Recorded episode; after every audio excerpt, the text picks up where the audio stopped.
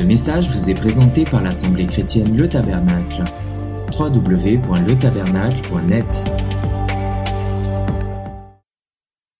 La parole de Dieu n'est pas pas simplement un rituel dans lequel l'Église est engagée, louange, parole, euh, etc. Une espèce de rite religieux dans lequel nous pourrions tomber, mais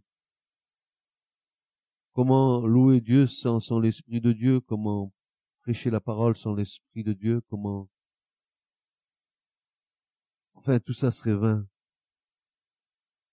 Et le message que j'ai à vous donner ce matin, j'espère qu'il vous édifiera, j'espère qu'il vous donnera une nouvelle vision de votre marche, et que nous puissions ensemble avancer, n'est-ce pas? Le, titre de ce message de ce matin, c'est être porté par le torrent de la grâce. Être porté par le torrent de la grâce. Être porté par le torrent de la grâce, c'est le rassasiement de l'esprit. C'est un rafraîchissement. C'est un contentement. Être porté par le torrent de la grâce, c'est de la fraîcheur de la vivacité, c'est la lumière révélée. C'est la direction divine assurée. Être porté par le torrent de la grâce, c'est ce que dit Paul quand il déclare, ce n'est plus moi qui vis, ben c'est Christ qui vit en moi. Voilà. Porté par ce torrent. Et justement, le prophète Ésaïe dira, dans Ésaïe 26 et verset 3, il dira, tu garderas dans une paix parfaite, l'esprit qui s'appuie sur toi, car il se confie en toi. Et dans le texte hébraïque, dans le texte hébreu, il y a une petite particularité, c'est que le texte hébreu nous dira ceci, tu garderas dans une paix, et il dira deux fois, shalom, shalom, deux fois il dira le mot paix. Shalom, shalom. Tu garderas shalom, shalom, parfaitement l'Esprit qui s'appuie sur toi, car il se confie en toi. Et voici ce que Jésus nous annonce. Il est disposé, frères et sœurs, à faire jaillir de son sein des eaux vives. Des eaux vives à ceux et celles qui en éprouvent un profond besoin. Ah, si tu n'as pas ce désir, si tu n'as pas cette envie, tu seras rempli de la mesure que tu auras souhaité. Dieu ne te mettra pas la mesure que tu ne veux pas recevoir. Il te respecte trop. Il t'amènera à comprendre, certainement. Mais il te donnera pas plus que ce que tu demandes. Jésus dira, mais, mais celui mais celui ou celle, c'est Jean chapitre 4 et verset 14, il dira ceci, mais celui qui boira de l'eau que je lui donnerai moi, n'aura plus soif à jamais. Mais celui, il y a un mais. Ce mais-là, il est lourd de conséquences. Mais celui ou celle, bien sûr mes sœurs, qui boira l'eau que je lui donnerai, moi, n'aura plus jamais soif. Ça me fait penser à la Samaritaine. Donne-moi à boire de cette eau, Seigneur. Est-ce que tu es comme cette demande de la Samaritaine qui dira à Jésus, mais moi je veux de cette eau? Jésus dira, mais l'eau que je vais te donner, c'est de l'eau qui, qui va, qui va faire jaillir en toi la vie éternelle. Il lui dira, c'est pas l'eau du puits de Jacob que je vais te donner, c'est une eau qui va déborder en vie éternelle, qui te remplira. Et toi-même, tu seras une source pour les autres. Et Jésus continuera à dire, mais celui qui boira de l'eau que je lui donnerai, moi, n'aura plus jamais, n'aura plus soif à jamais. Mais l'eau que je lui donnerai sera en lui une fontaine d'eau jaillissante en vie éternelle. Mais tu te rends compte, mon frère, ma sœur, le privilège que tu as. Est-ce que tu t'es rendu compte si le Saint-Esprit vit en toi, il y a en toi une source d'eau vive qui va jaillir et rafraîchir ceux qui vont s'approcher de toi. Ça va déborder en vie éternelle pour eux. Mais quand est-ce allons-nous prendre conscience que Christ vit en nous? Que l'Esprit de Dieu vit dans le tabernacle que nous sommes? Quand est-ce allons-nous réaliser la puissance qui est en nous?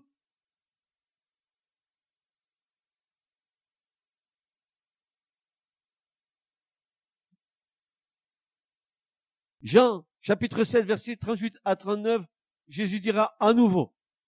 Vous avez vu qu'il nous est parlé dans Jean 4 d'une fontaine d'eau jaillissante. Voilà quand, en Jean 7, Jésus va changer. Voilà ce qu'il va dire. Si quelqu'un, verset 38 à 39, Jean 7, verset 38 à 39, si quelqu'un a soif, qui a soif ce matin? Mais qui a soif? honnêtement, qui a soif? Vous avez soif? Eh bien voilà. Si quelqu'un, qu'il vienne à moi, viens à Jésus. Viens à Jésus. Et celui qui croit en moi, boive. Car comme le dit l'Écriture, voici maintenant que ce sont des fleuves d'eau vive qui jailliront. Ah, c'est plus une fontaine. Il y a une progression. Peut-être que tu es peut-être un petit filet d'eau pour l'instant. Mais euh, Jésus veut que tu sois la fontaine. Et de la fontaine, il veut te faire passer à quoi? À des fleuves. Des fleuves. Un fleuve, tu maîtrises pas. Un fleuve, quand il, il coule, mon pauvre, si tu es au milieu du feu, fais gaffe de pas te faire emporter. Le filet, tu emporteras rien. Tu rafraîchiras un petit peu. Oh, c'est mignon. Oh, je suis rempli du Saint-Esprit. Un filet, une goutte, une goutte, hop, une onctionnette. En disant cela, il faisait allusion à l'esprit que devaient recevoir plus tard ceux qui croiraient en lui. Alléluia. Vous avez compris, une fontaine, un fleuve. On va voir pourquoi. Comment, comment ça se fait que le Seigneur, il commence par une fontaine et il finit par un fleuve. Après, tout à l'heure, on va en torrent. Il y a une progression dans, ce que le Seigneur veut faire avec nous. Maintenant, Apocalypse 22, 17 et j'en termine avec les citations bibliques, il est dit, et l'esprit et l'épouse disent, viens. Que celui qui entend ces paroles dise, viens. Que celui qui a de la soif, vienne. Que celui qui veut de l'eau de la vie la reçoive gratuitement. Venez, dit le prophète, venez, venez acheter sans or et sans argent. Venez, c'est gratos. C'est gratuit. Il n'y a rien à payer. C'est un don de Dieu.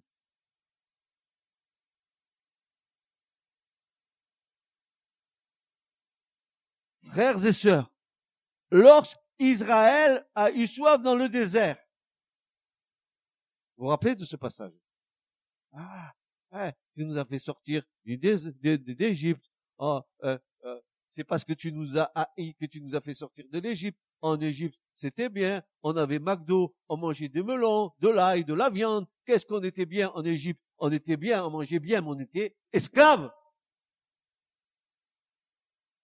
Et peut-être aujourd'hui tu es bien, tu manges bien, tu es bien à l'aise dans tes pantoufles, mais peut-être tu es esclave de ceux qui te dominent.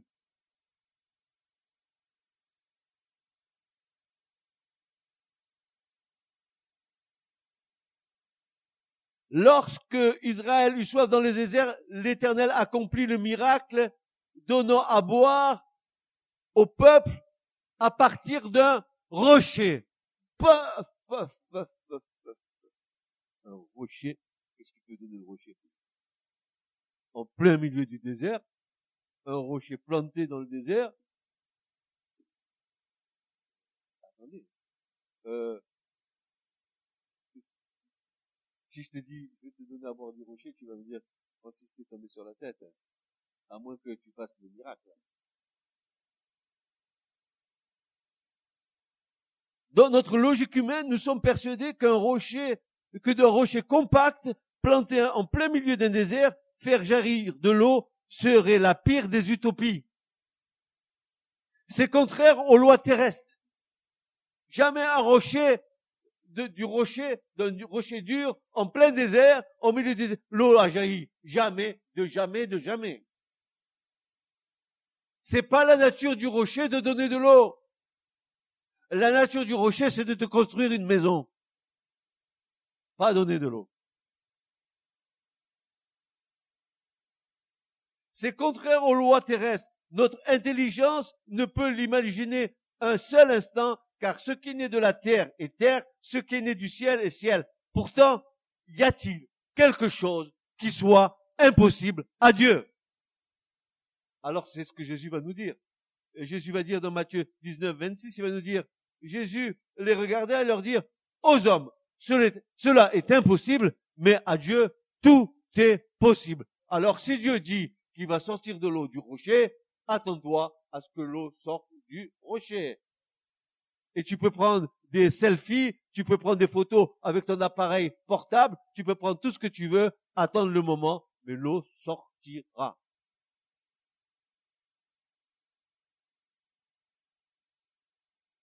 Ensuite, un, un autre illogisme. J'appelle ça de l'illogisme, moi. Le fait de parler à un rocher. Moi, je parle à un rocher.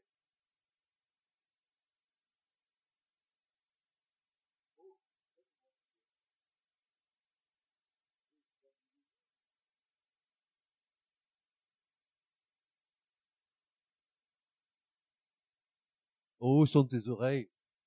Tu m'entends pas?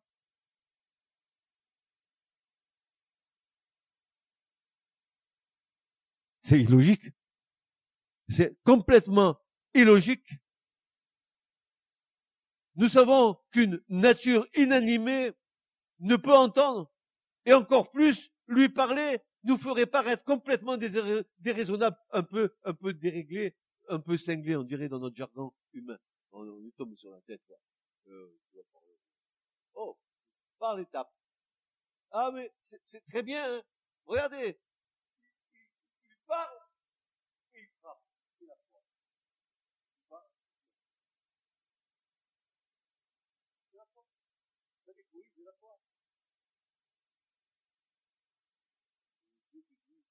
Parle.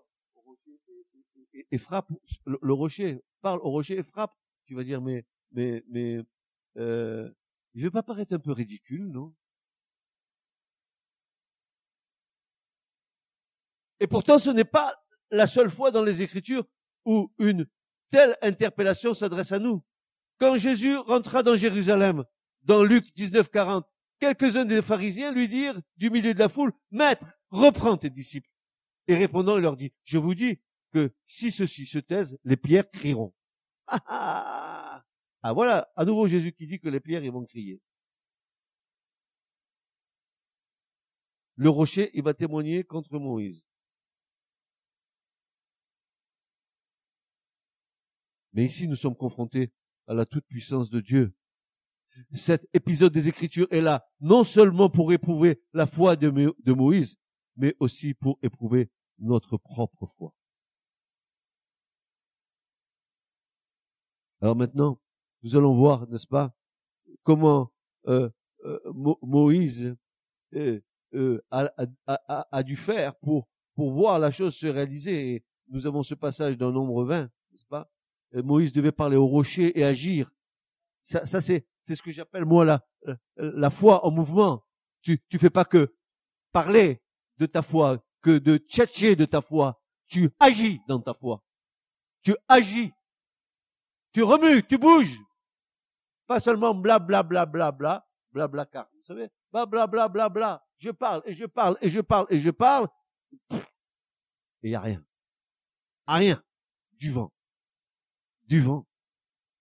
Non, il faut une foi au mouvement, une foi dynamique, une, une, foi qui, une qui, qui, va voir s'accomplir euh, ce qui n'est pas encore accompli. C'est fou, hein, c'est fou.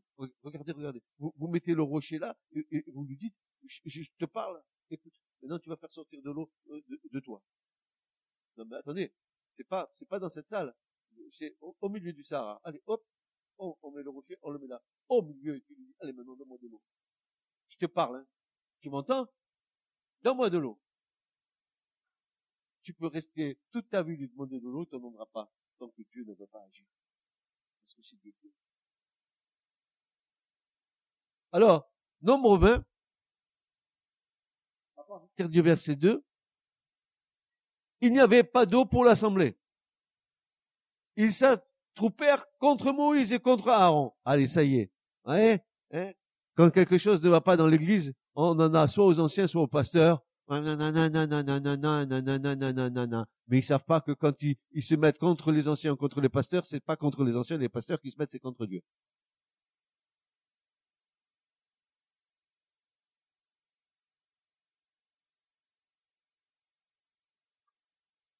Et le peuple contesta avec Moïse. Ils parlèrent disant, punaise, pauvre Moïse, je le comprends, franchement, je compatis avec lui. Je compatis cet homme, qu'est-ce qu'il a dû passer? Ah, avec cette bande, cette bande, ce ramassis du peuple, comme dit Deutéronome. C'est cette bande de, de croyants en l'éternel qui à chaque moment était en train de contester Dieu. Au travers des serviteurs. Quelle honte. Il, il, nous libère, il nous sort de l'Égypte, ah, et fait alliance avec nous par le sang, et etc., etc. Et nous, bande d'abrutis que nous sommes, parce que nous sommes des abrutis spirituels. Oui, oui, oui. Non, non, mon frère, ne, ne, te vexe pas. Je ne dis pas que tu es un abruti. Je dis que spirituellement, nous sommes abrutis parce que nous ne comprenons jamais ce que Dieu est en train de faire. Pourquoi?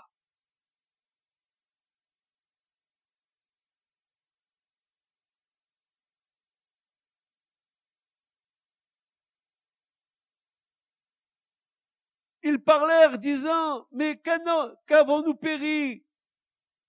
Quand nos frères périrent devant l'Éternel Et pourquoi vous avez-vous amené la congrégation de l'Éternel dans le désert pour y mourir, nous et nos bêtes? Et pourquoi vous nous avez fait monter d'Égypte pour nous amener dans ce mauvais lieu? Et pourquoi Et pourquoi Et pourquoi Et pourquoi? Lama, lama, lama, lama, lama. Il y a un qui l'a dit à la croix. Lama, lama, zvakani. Mon Dieu, mon Dieu, pourquoi Pourquoi m'as-tu abandonné? Pourquoi tu nous as amenés là-bas? Pourquoi tu nous as fait sortir de là-bas? Pourquoi Mais pourquoi? On était bien. Je veux, bien, je veux bien avoir la foi et rester dans le monde, mais que c'est bon. Un peu de ci, un peu de ça. Et je suis heureux. Voilà ma gloire. Honte. Honte à nous. Ce n'est pas un lieu où l'on puisse semer. On n'y trouve ni figuier, ni vigne, ni grenadier. Il n'y a pas d'eau pour boire. Jamais content. Et Moïse et Aaron vinrent devant la, devant la congrégation à l'entrée de la tente d'assignation. Ils tombèrent sur leur face et la gloire de l'éternel leur apparut. L'éternel parla à Moïse disant, prends la verge qui est le bâton de commandement, réunis, réunis, euh, l'assemblée, toi et Aaron ton frère, vous parlerez devant leurs yeux au rocher.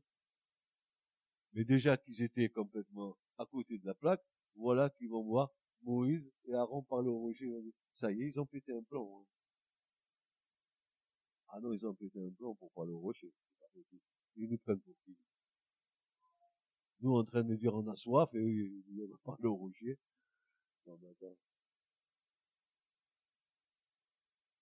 Et Moïse et Aaron vers de devant la congrégation à l'entrée de la tente tombés sur leur face et la gloire de l'Éternel leur apparut. L'Éternel parla à Moïse disant, prends la verge, réunis l'assemblée, toi, Aaron, ton frère, vous parlerez euh, devant leurs yeux au rocher, il donnera ses eaux, et tu leur feras sortir de l'eau du rocher, tu donneras à boire à l'assemblée, à leurs bêtes.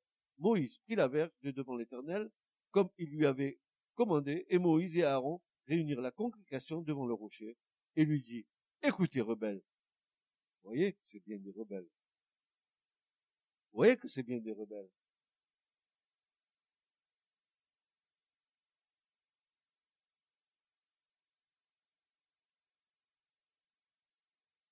Et voilà la faute de Moïse.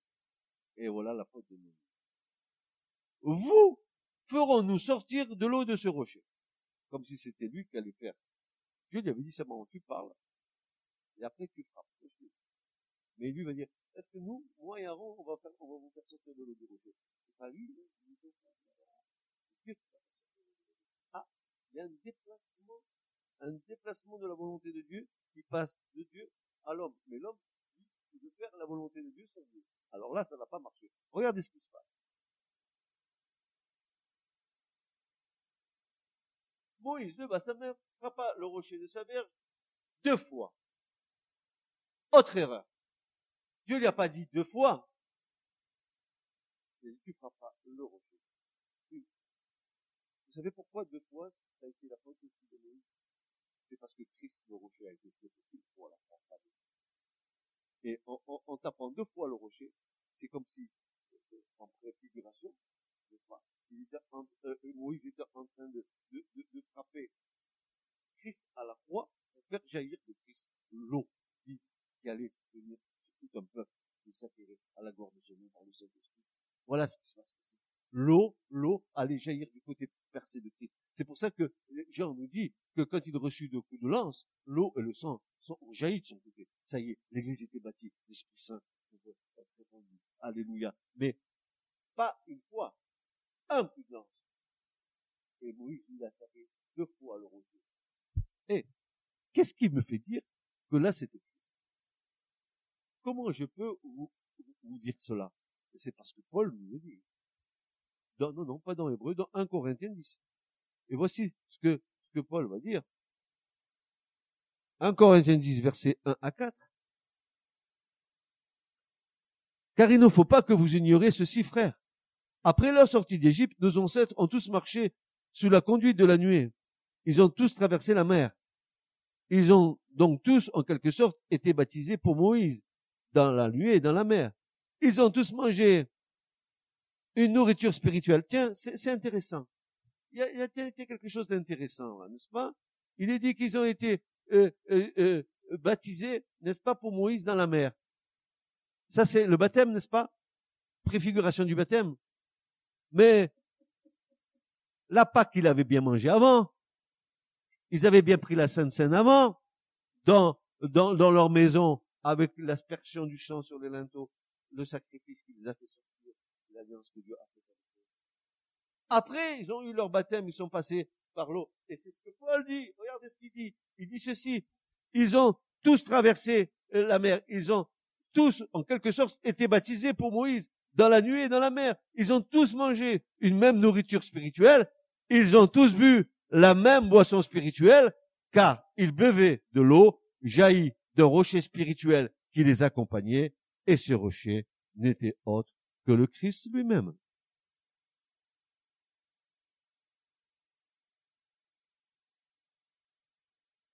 Et voilà pourquoi Moïse n'est pas rentré dans la terre promise. Voilà pourquoi Moïse est mort est mort sur, la montagne. Il est mort d'un baiser de Dieu. Dieu l'a embrassé et il est mort, comme avec Aaron. Pareil. Alpi, paix, en hébreu, sur la bouche. Mais ça, c'est difficile à comprendre, bien sûr. On peut pas le mettre dans les traductions, sinon. Dieu embrasse sur la bouche. Euh, oui, il a embrassé Moïse et Aaron, les deux. Ils sont morts. Mais ils sont pas rentrés dans le pays de la promesse. Pourquoi? Parce qu'ils avaient contrevenu l'ordre de Dieu. Mais Paul le dit, il dit que ce rocher qui était là, c'était le Christ, comme une préfiguration de l'œuvre de la croix. Et quand le rocher a été frappé, l'eau est sortie. De même manière, comme Christ était à la croix, il a été frappé, alors l'eau a jailli. Aujourd'hui, nous pouvons parler au rocher. Et tu peux parler au rocher ce matin. Parce qu'il a été frappé à la croix. Il peut déverser de l'eau en abondance dans ta vie. Cela dépendra de la soif que tu auras. Le fleuve de Dieu n'est pas limité. C'est nous qui le limitons. Nos raisonnements, nos manques de foi, nos pensées qui présupposent l'action de Dieu en disant Dieu peut-il faire cela pour moi? Ainsi, toutes ces choses, n'est-ce pas, font que si tu t'approches du rocher qui est Christ, et parce qu'il a été frappé à la croix, alors il peut déverser sur toi soit une fontaine, soit un fleuve. Tu vas voir pourquoi. Si tu as soif, comment te dire? Si ton cœur est embrasé pour Christ, si ton être entier est embrasé pour Christ, et ce matin, je, vais te donner euh, mon sentiment profond. Écoute-moi, Église, mon frère, ma sœur qui est là, écoute-moi. Ça dépend de la rencontre que tu as fait avec le Christ dans ta vie. Ça, euh, ça dépend de la première fois où Christ s'est révélé dans ta vie. Ça, ça dépend du premier toucher que Christ a mis dans ta vie.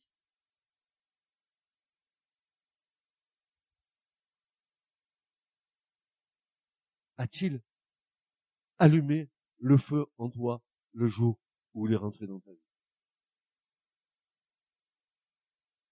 Y a-t-il un feu brûlant dans ton cœur? Un feu qui ne s'éteint jamais. Pourquoi?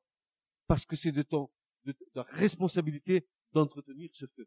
Le sacrificateur, il devait ajouter du bois sur l'autel des sacrifices matin et soir afin que l'autel ne s'éteigne pas. Ça veut dire le feu doit être entretenu. Le feu, l'œuvre de la croix dans ton cœur, dans ta vie, doit être entretenu par le feu de l'esprit.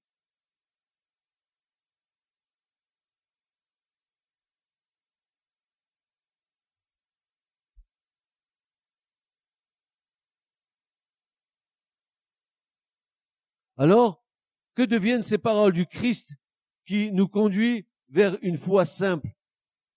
Demandez, dit le Seigneur, et vous recevrez. Matthieu 7, 7.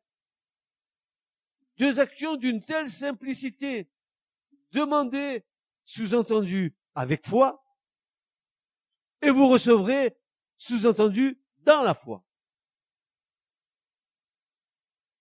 Si tu as une petite soif, ce ne sera qu'une fontaine jaillissante, un contentement, une petite vie tranquille, dans une foi tranquille. Par contre, si tu as une grande soif, car tu as ce désir de rassasiement, ce sera comme un fleuve, une vie abondante, jaillissante, fructifiante. Cela dépend de ton engagement vis-à-vis de Christ. Lui, le rocher par excellence. Alors, cette eau jaillissante en nous, nous pourrons alors, avec son concours, accomplir des exploits. Une eau jaillissante a de la force, rien ne lui résiste.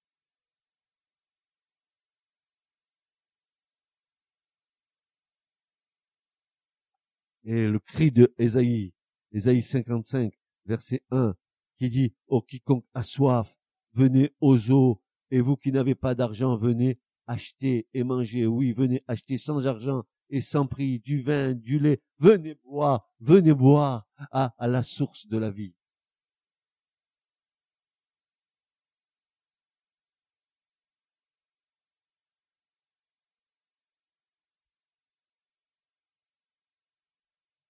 Ésaïe 49, 10. Voici ce que le Seigneur dit à travers le prophète royal Ésaïe, le plus grand des prophètes, après le Christ, bien sûr. Ils n'endureront plus ni la faim ni la soif. La chaleur du désert et le soleil ne les frapperont plus, car celui qui les aime les conduira, il les mènera auprès des sources d'eau. Peut-être que aujourd'hui, tu vois, tu es dans un dans une traversée de désert, tu es dans une une, une, solitude. Tu te dis, je marche et, et je suis un peu un peu sec, j'ai soif et, et j'ai pas encore trouvé le rassasiement. Et, et tu continues à marcher dans, dans ton désert d'ailleurs. Écoute-moi, Église. C'est dans le désert que Dieu parler à notre cœur. Écoutez-moi, c'est pas dans le brouhaha de nos vies, on le voit bien, les difficultés que nous avons à, à, à, à, à dégager du temps pour le Seigneur. Nos activités, notre travail, nos trucs, nos machins, et puis après, on, on laisse quoi au Seigneur? Eh ben des bribes. Non. Et quand le Seigneur veut parler, il va dire comme à Israël, voici je vais t'amener au désert pour parler à ton cœur. Et parfois tu passes dans le désert de ta vie et Dieu veut parler à ton cœur. Et ne, crains pas parce que dans le désert, il y a un lieu que Dieu a prévu. C'est Elim. À Elim, Dieu va t'amener. Ah, il va t'amener là parce qu'il y a deux sources. Puis il y a 70 palmiers sur lesquels tu vas pouvoir te reposer. Mais parce que après le désert, il y a toujours la vie qui rejaillit. Ah, à nouveau, la vie jaillit. Dieu va te rafraîchir, n'est-ce pas? Dieu va te rafraîchir. Oui. Ensuite, Ésaïe 58, 11 dira, L'Éternel te conduira continuellement. Il rassasira ton âme dans les sécheresses et rendra agile tes eaux. Tu seras comme un jardin arrosé et comme une source jaillissante dont les eaux ne trompent pas. Tu t'imagines? Tu seras comme un jardin arrosé. Un, jardin arrosé, c'est un jardin qui, en potentialité, va pouvoir donner la vie et voir les choses jaillir de la terre. N'est-ce pas, Stéphane?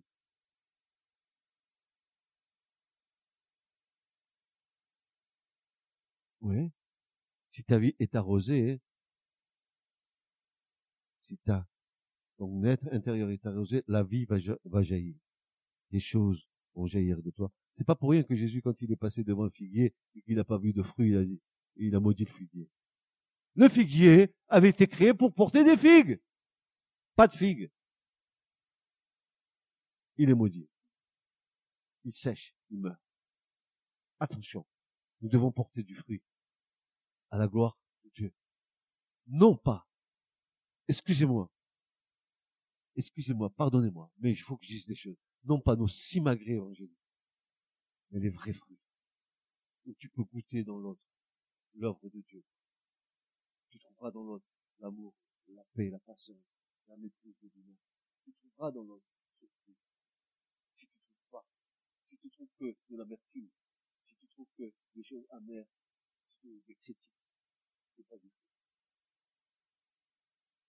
Pas du tout.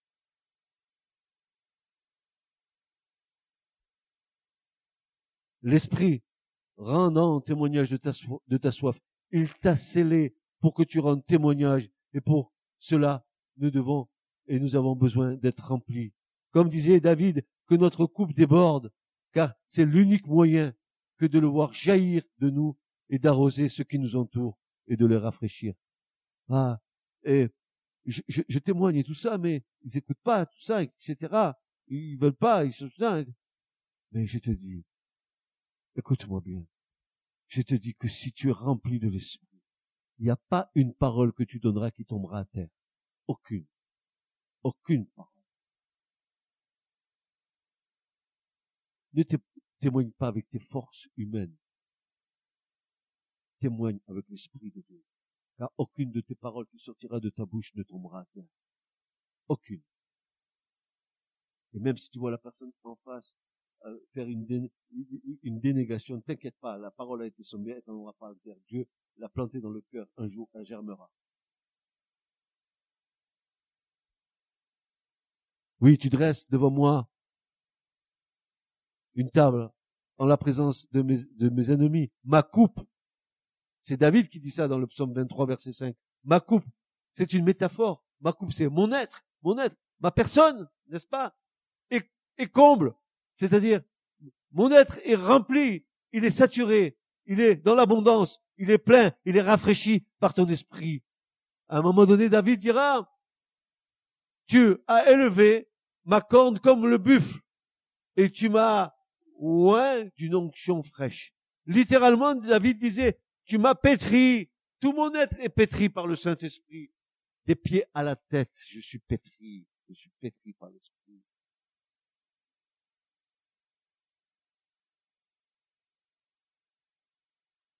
Tu veux être dans l'abondance. Tu veux être rempli de l'Esprit. Est-ce que tu désires ça? Alors, on va regarder ensemble un passage de l'Écriture. Regardez bien ce qui est dit dans ce passage. C'est le prophète Ézéchiel au chapitre 47. On va le voir ensemble. Et on va en tirer une grande leçon pour nous. Ézéchiel 47. Je vais vous le lire, frères et sœurs. Et après, on verra ce que l'Esprit de Dieu nous donne d'en tirer.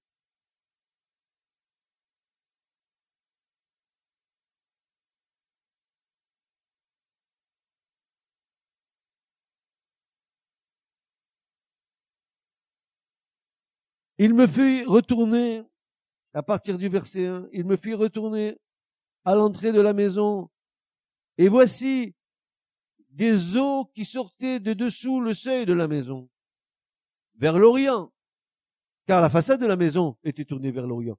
Et les eaux descendaient de dessous du côté droit de la maison au midi de l'autel. Il me fit sortir par le chemin de la porte du nord.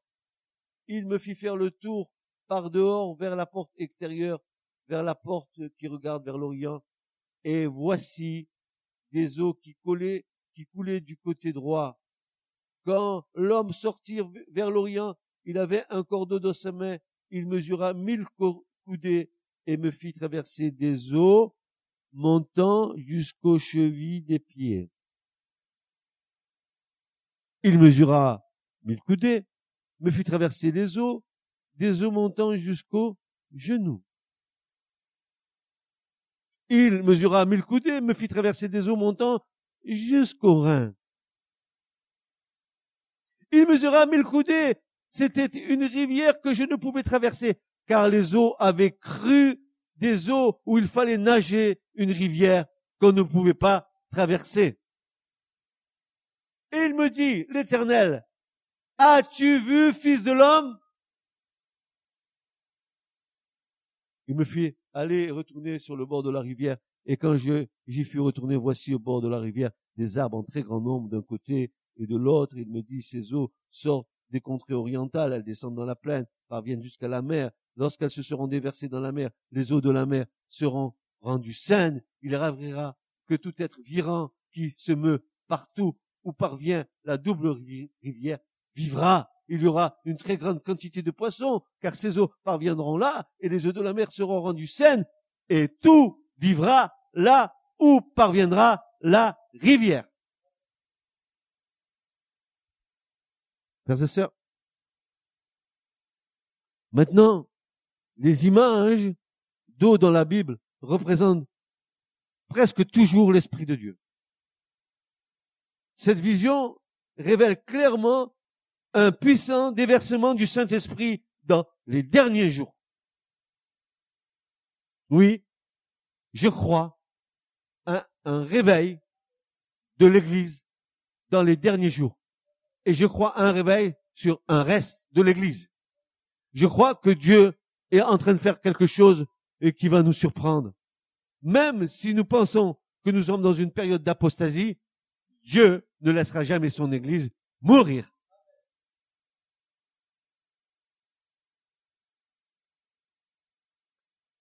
La, vision était si forte, elle avait une telle ampleur qu'Ézéchiel ne pouvait la comprendre. Il ne pouvait même pas donner une explication. Tout ce qu'il pouvait faire, c'était de la rapporter. En fait, avant que la vision soit terminée, le Seigneur s'est arrêté et a demandé à Ézéchiel, Ézéchiel, as-tu vu? En fait, il lui dit, as-tu vu? As-tu compris? Tout ce que je voulais te faire comprendre, Ézéchiel. As-tu saisi l'amplitude de ce que tu viens de voir? Es-tu capable de comprendre la puissance prophétique de cette vision? Vois-tu de quoi ces eaux jaillissantes parlent? Comment elles indiquent la manière dont toutes choses se termineront? Dis-moi, Ézéchiel, vois-tu dans cette vision la gloire de la venue du Seigneur? Comment comprends-tu? Comment cette vision décrit l'Église dans ces derniers jours? Saisis-tu la signification du torrent de la rivière? La vision a dû étonner Ézéchiel, bien que les Écritures ne le mentionnent pas spécifiquement. Je suis persuadé que le prophète n'a pas compris ce qu'il voyait. Tous les prophètes de l'Ancien Testament ont eu une vision limitée du Christ. Jésus lui-même nous dit, en vérité, je vous dis, beaucoup de prophètes et de justes ont désiré voir ce que vous regardez et ils ne l'ont pas vu, entendre ce que vous entendez et ne l'ont pas entendu. Vous donc écoutez. Écoutez ce matin, vous donc. Ézéchiel écrit, les poissons de la grande mer seront très nombreux. Comprenez-vous ce qui est dit ici? un corps de croyants qui va nager dans le torrent de la présence du Seigneur. Mamma mia. Nager dans l'esprit de Dieu. Oh, attends, hein. Faut que tu apprennes à nager d'abord.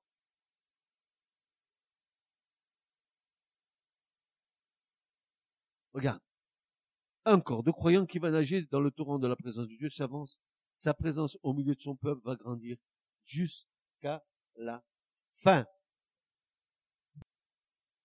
Nous sommes dans le nouveau mouvement de Dieu. Ce qu'il va commencer dans les derniers jours va naître maintenant au milieu de son Église. Et cela s'étendra au corps entier. Vous ferez mieux de, de rejoindre le camp de ceux qui ont cette vision. Nous sommes le centre de la nouvelle chose que Dieu est en train de faire sur la terre en ce moment. Il tisse son réseau à partir de, euh, de, d'hommes et de femmes qui lui sont consacrés, à partir de celles et de ceux qui marchent sur le chemin étroit de la sainteté qui est la voie royale pour les racheter. C'est le moment du tri, de séparer l'ivraie du bon grain.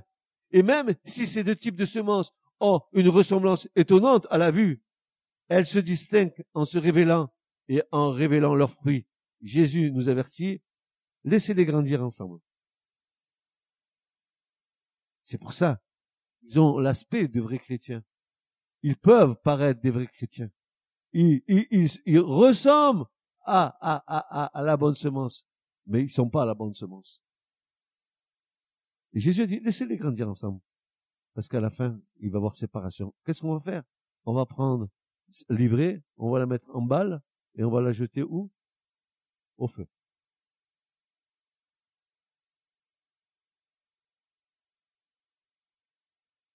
Laissez croître. Laissez-les croître tous deux ensemble jusqu'à la moisson. Et au temps de la moisson, je dirai au moissonneur, cueillez premièrement livré. Liez-la en botte pour la brûler, mais assemblez le froment dans mon grenier. Ah, engrangement pour le royaume de Dieu. Mais les deux ensemble ont grandi. Et c'est ce qui se passe dans nos églises. Il y a le bon gré et il y a l'ivré. Et ils ont, on peut pas les distinguer jusqu'à ce que, que Dieu pas.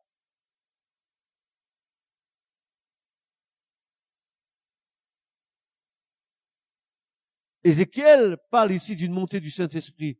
Dans les derniers jours, la présence de Dieu va s'intensifier au milieu de son peuple. Nous pouvons voir que la grâce ne peut être appréciée qu'en marchant au bord du torrent par la foi. Et alors, sa véritable dimension paraît peu à peu. Ce n'est pas un vain mot que cet appel à croître dans la grâce. Croître dans la grâce, c'est se plonger dans le fleuve de l'Esprit Saint et avancer de telle manière que l'Esprit conduise ta vie. C'est atteindre jusqu'à toute la plénitude de Dieu, dit Paul. Regardez, lisez avec moi, frères et sœurs. Ayant de l'intelligence pour l'écriture, frères et sœurs. Éphésiens chapitre 3, versets 16 à 19.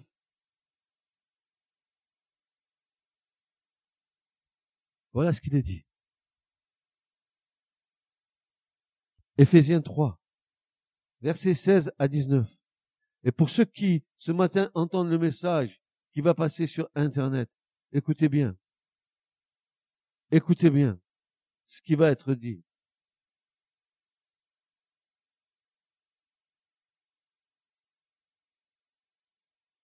Afin, dit Paul, que selon les richesses de sa gloire, il vous donne d'être fortifié en puissance par son esprit.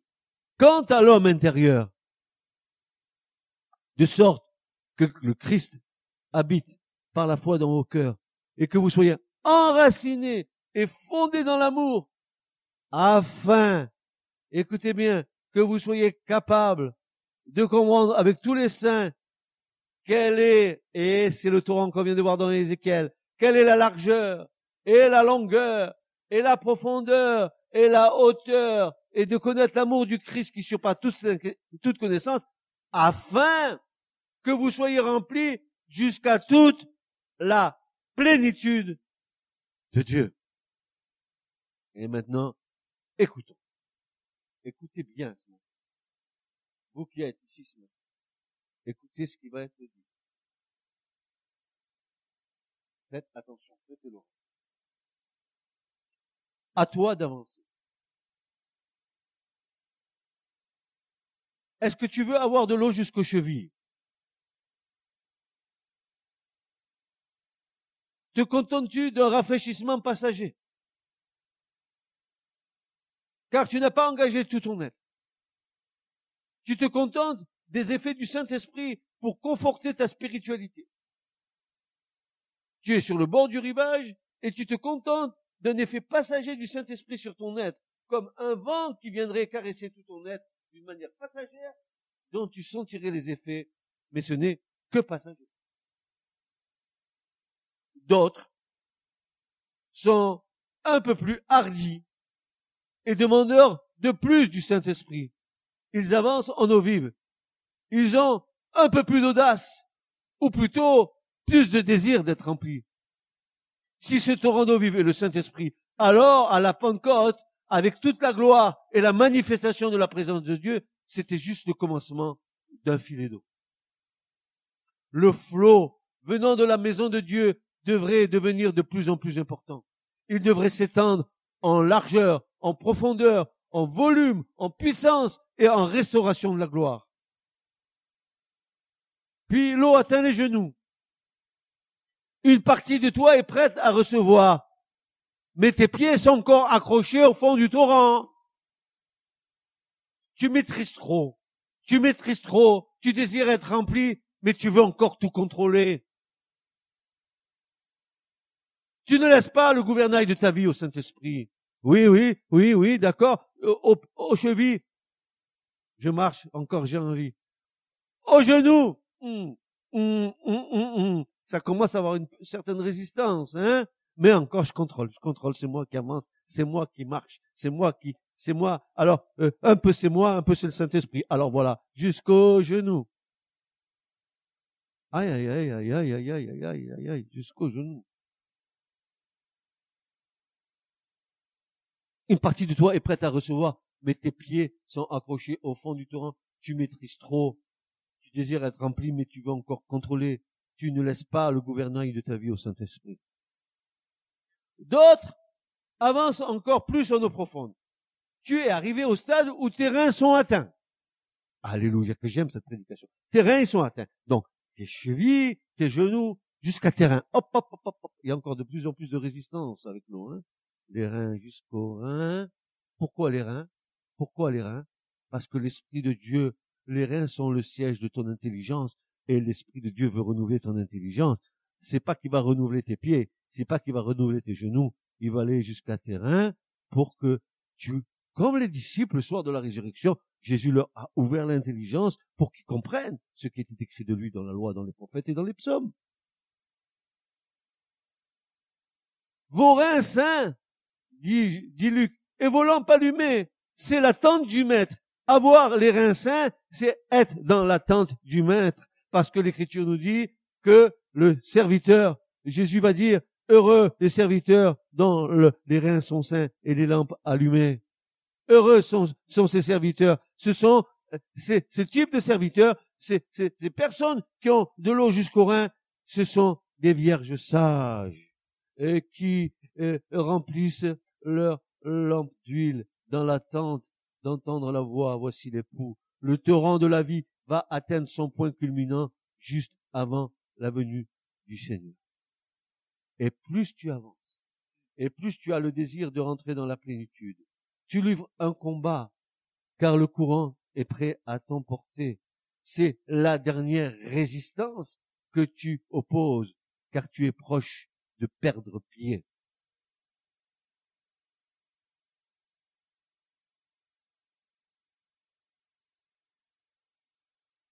Parce que c'est un torrent que tu ne peux traverser. Il te reste donc qu'à nager et être et te laisser porter par le courant d'eau. C'est l'image du Saint-Esprit qui a pris le gouvernail de ta vie et qui te guide là où il désire. Désormais, tu as compris. Il ne te sert à rien de lutter pour guider ta vie. Tu es entré dans une totale confiance du Saint-Esprit. Tu vis, tu marches, et tu es conduit par l'Esprit. Désormais, tu ne peux plus vivre à contre-courant. Tu te laisses porter par le courant. Tel est l'homme et la femme de l'Esprit. Et c'est ce que Jésus a dit. Jésus a dit, le vent souffle où il veut, tu en entends le bruit, mais tu ne sais ni d'où il vient, ni où il va. Il en est ainsi pour quiconque est né de l'Esprit.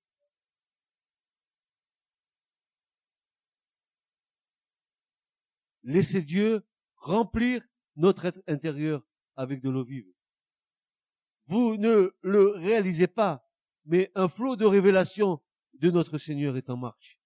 Il ne s'arrêtera pas pour satisfaire la chair, car c'est ici le torrent dont il nous est parlé, ce torrent, et c'est le torrent de la grâce. Alors, vis dans la grâce, pas le Saint-Esprit.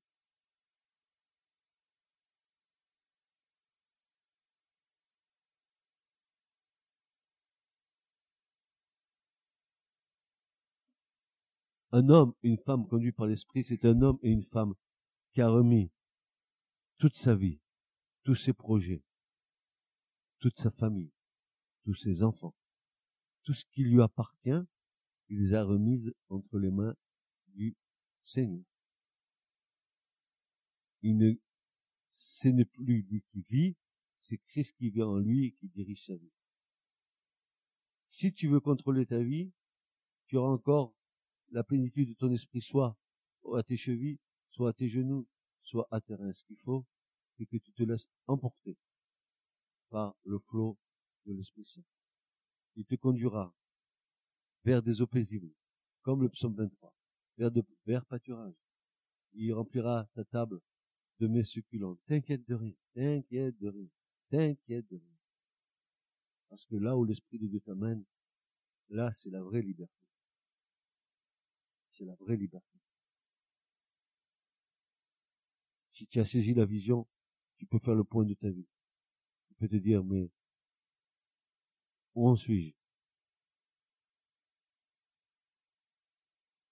Parce que le courant de l'esprit t'emporte. Si tu veux plonger dans le fleuve de Dieu, que tu sois prêt à ne rien contrôler. Te laisser guider.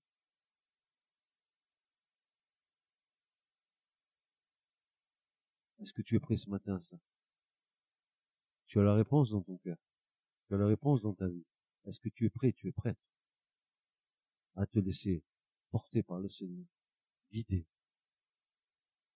sans, sans regimber, sans maugrer, sans poser milliards de questions au Seigneur, comme si le Seigneur devait répondre à toutes nos questions.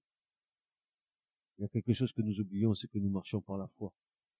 Et la foi ne pose pas de questions. La foi, elle obéit.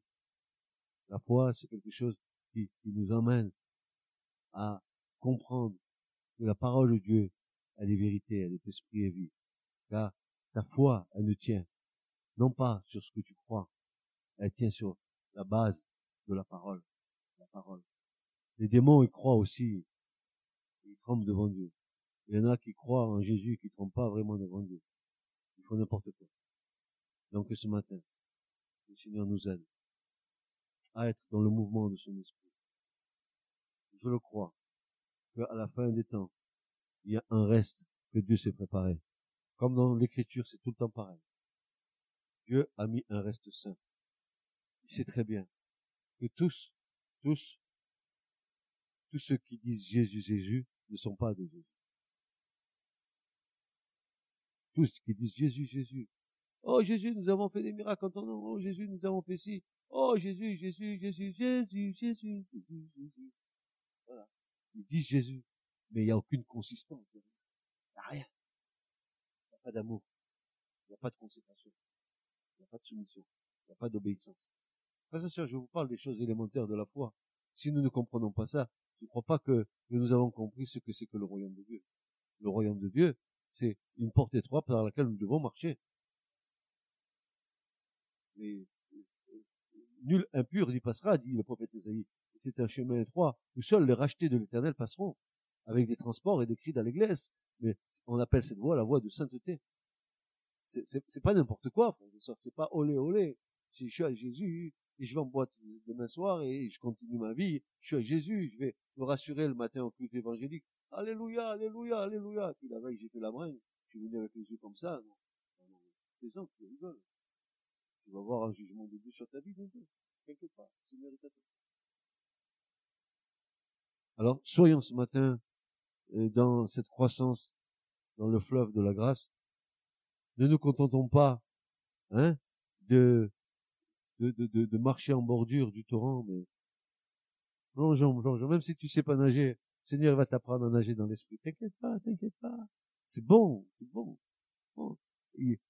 Tu connais pas le GPS euh, du royaume? Il faut connaître le GPS du royaume. Tu n'as pas besoin de GPS, il va te conduire près des eaux paisibles. Que le Seigneur vous bénisse. Amen. Soyez bénis. Ce message vous a été présenté par l'Assemblée chrétienne Le Tabernacle. www.letabernacle.net